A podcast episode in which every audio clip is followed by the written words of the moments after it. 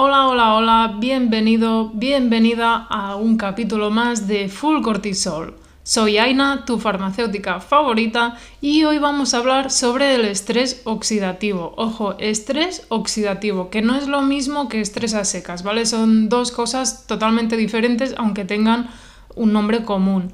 En el último podcast hablamos sobre la disbiosis, que es un desequilibrio entre los microorganismos que tenemos en nuestro cuerpo, ¿vale? Si no lo has escuchado, escúchalo, escúchalo ya, que es el último, el número 42. En este episodio vamos a hablar también sobre un desequilibrio, el que se produce entre la oxidación en nuestro cuerpo y su capacidad antioxidante. Ya verás que es súper interesante. Esto sería otra forma, a otro nivel, pero también sería al final un equilibrio. Bien, ¿y esto en qué me puede ayudar, Aina? Pues en este episodio vamos a entender un poco mejor cómo funciona nuestro cuerpo y lo que nos recomiendan, por ejemplo, en la farmacia. En este episodio vas a entender por qué se recomienda a veces tomar vitamina C u otros antioxidantes. ¿Te interesa? Vamos ahí. Hola, hola, hola. Esto es Full Cortisol. Soy Aina, me encanta el mundo de la salud y el crecimiento por lo que me he formado y me he dedicado laboralmente a ello. Y el contacto con las personas me ha hecho ver una serie de preocupaciones importantes y comunes por eso en este podcast vas a encontrar herramientas valuosas para tu día a día en un formato corto para que te puedas llevar el máximo consejo, el de más valor, en poco tiempo y puedas reflexionar sobre ello. Y lo más importante, que lo pongas a prueba tú mismo. ¡Vamos ahí! Bien, bien, bien, pues vamos a hablar sobre este estrés oxidativo que ya verás que es un tema súper interesante. Bueno, empezamos por hablar de qué es exactamente el estrés oxidativo, que no me entero, esto no lo he oído nunca, o igual sí, pero es que realmente no sé muy bien qué es. Pues como te digo, es un desequilibrio en el organismo, en tu cuerpo, en la producción de especies reactivas de oxígeno, o ROS por sus siglas en inglés, y la capacidad de los sistemas de defensa antioxidante para neutralizarlas, ¿vale? O sea, nuestros sistemas de defensa ya están preparados para estas especies reactivas del oxígeno. Estos ROS son moléculas altamente reactivas que pueden dañar las células y los tejidos del cuerpo si se acumulan en exceso. O sea, es algo muy malo, realmente es como una bomba para nuestros tejidos. Y es así, ¿eh? es, es algo que sale por allí y es como, bueno, a ver dónde voy a reventar porque lo que toque lo voy a, bueno, lo voy a destruir y igual destruir no, pero lo voy a, se va a quedar afectado, ¿no? Sea la membrana de una célula, o sea, porque esto es algo a un nivel muy, muy mínimo, muy ah, microscópico. Va a ser un cambio a nivel de fluidos, es algo como químico, ¿no? Y este proceso es muy importante entender que se produce de forma natural en el cuerpo como parte del metabolismo normal, pero también puede ser causado por factores externos como la contaminación ambiental, la exposición al sol, el tabaco, el alcohol, el estrés emocional y también una dieta poco saludable. Al final piensa que hay cosas como el tabaco o el alcohol que nos van a predisponer mucho más porque son, son oxidantes de por sí. El alcohol, por ejemplo, pues es muy fácil ver una persona que ha fumado durante toda la vida y ha fumado mucho, que se ve como más envejecida, ¿no? Y es que el resultado de estas especies reactivas es esto, que bueno, están malmetiendo, están envejeciendo a nuestro cuerpo. En cambio, en otros sentidos, pues la contaminación ambiental, por ejemplo, tendría una forma un poco más ah, indirecta, pues más cada día ir haciendo lo que si nuestro cuerpo lo compensa, pues no hay problema. Y con la exposición al sol igual, al final, bueno, para que lo entiendas, imagínate que te pones un día entero al sol y qué pasa, te vas a quemar. Tu cuerpo no va a poder compensar este estrés porque al final tomar el sol sería un estrés, pero es un estrés que puede ser bueno porque vamos a sintetizar vitamina D y vamos a sintetizar melanina, que es una protección. Bueno, no tiene por qué ser malo, pero si nuestro cuerpo no lo puede compensar, mm, no, no va a ser tan bueno, porque vamos a tener allí un desequilibrio. Bien, pues el estrés oxidativo sería esto, sería un desequilibrio, pero un desequilibrio en plan químico de, nuestros fluidos y, nuestros componentes celulares de la parte más microscópica. Entonces, no tiene mucho que ver con el estrés del plan, estoy agobiada, estoy estresada, estoy, bueno, no sería exactamente lo mismo, aunque sí que puede ser una consecuencia, porque ya sabemos que el estrés diario de, agobiarnos, de tener mucho trabajo, pues sí que puede tener unas consecuencias a nivel de salud y en ese sentido sí que podría ser una consecuencia, pero son dos cosas totalmente distintas. ¿Dónde tiene lugar este estrés oxidativo? Al final tiene lugar en todo el cuerpo, pero es a nivel de células y a nivel de tejidos, nivel microscópico. El estrés oxidativo puede provocar daños en el ADN, por ejemplo, en las proteínas, en los lípidos celulares, lo que a su vez puede contribuir a desarrollar algunas enfermedades crónicas como por ejemplo diabetes, Alzheimer, cáncer, como he dicho, envejecimiento, otras enfermedades cardiovasculares. Al final es algo que, que va pasando y si nuestro cuerpo no tiene las medidas para compensar este estrés oxidativo, tenemos un problema porque es que se está cargando, está bombardeando nuestros tejidos. En el caso de la proteína, por ejemplo, tenemos, es que es algo que pasa de normal, ¿eh? piensa que es mm, una forma de nuestro organismo de protegerse también las especies reactivas de oxígeno. Si tenemos una infección con una bacteria, pues primero la bacteria puede secretar estas especies reactivas o es nuestro cuerpo también que puede hacerlo para defenderse y matar al, patógeno. Están haciendo allí como una guerra y cada cual pues tiene sus herramientas. Evidentemente, nosotras, nuestro cuerpo humano tiene una capacidad increíble, brutal. Y bueno, a veces sí que sabemos que nuestro cuerpo no es perfecto y entonces pues puede fallar un poco allí de no tener suficiente antioxidante. ¿Cómo lo compensa nuestro organismo? Pues para combatir este, este estrés oxidativo tenemos nuestros propios sistemas antioxidantes que neutralizan las ROS y previenen el daño celular. Piensa que es algo, como te digo, necesario. Podemos combatir infecciones. También es algo importante en el esperma. O al final es que abarcará muchos, muchos sentidos. Pensemos que a veces personas con problemas de fertilidad pueden tener problemas de oxidación, podríamos decir, con estas especies reactivas en su esperma y esto ser una causa de infertilidad. O sea que ojo que estamos hablando de algo importante y muy interesante. Entonces, ¿cómo podemos compensar?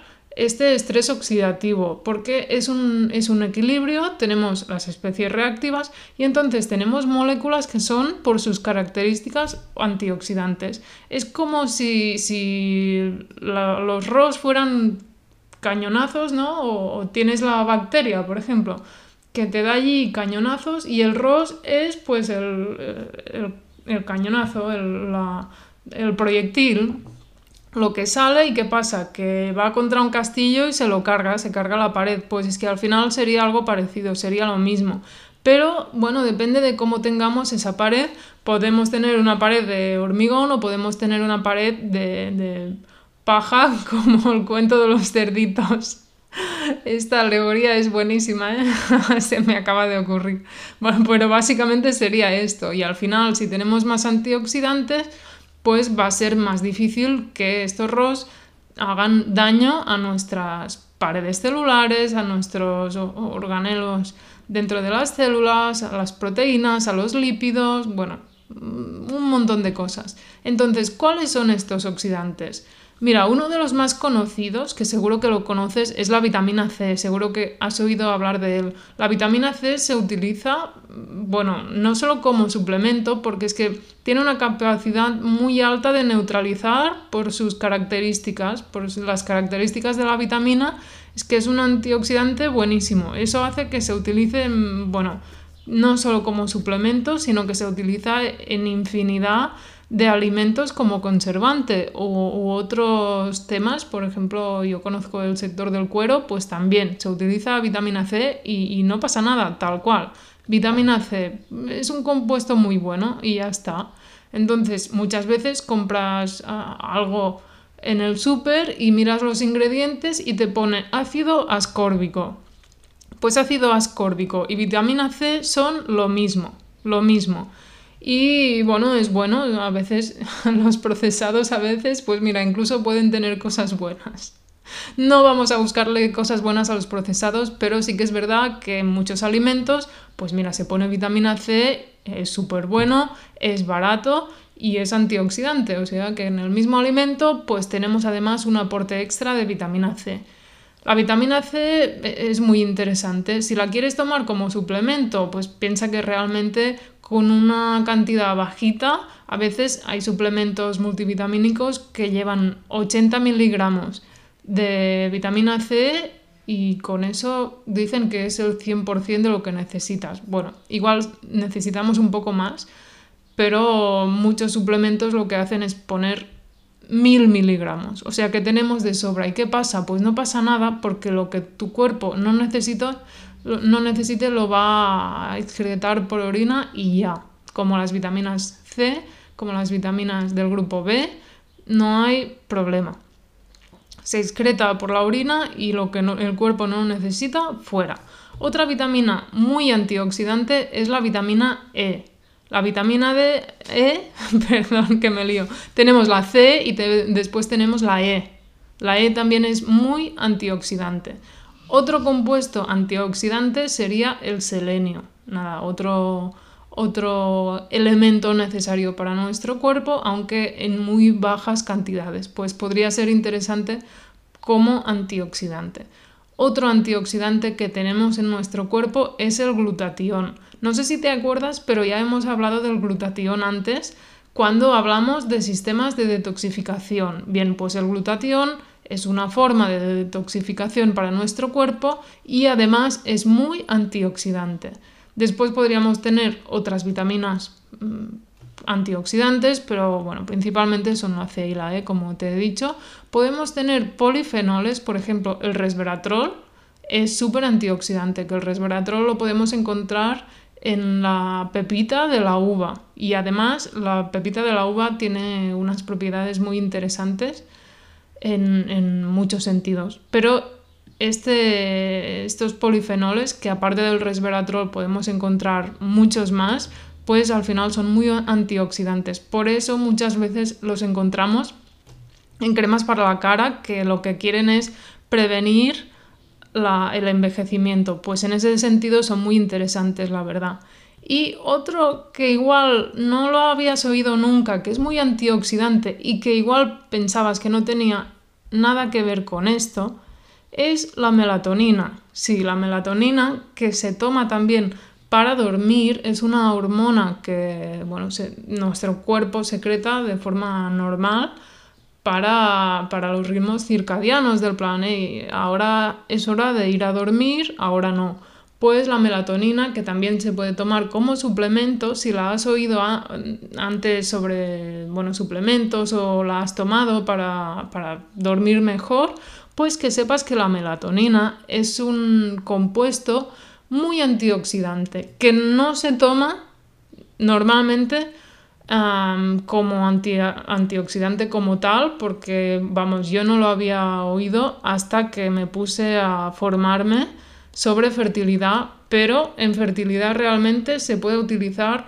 como antioxidante en ciertos tipos de problemas de fertilidad. Pero realmente es muy interesante porque, bueno, tienes problemas para dormir. Yo no soy muy...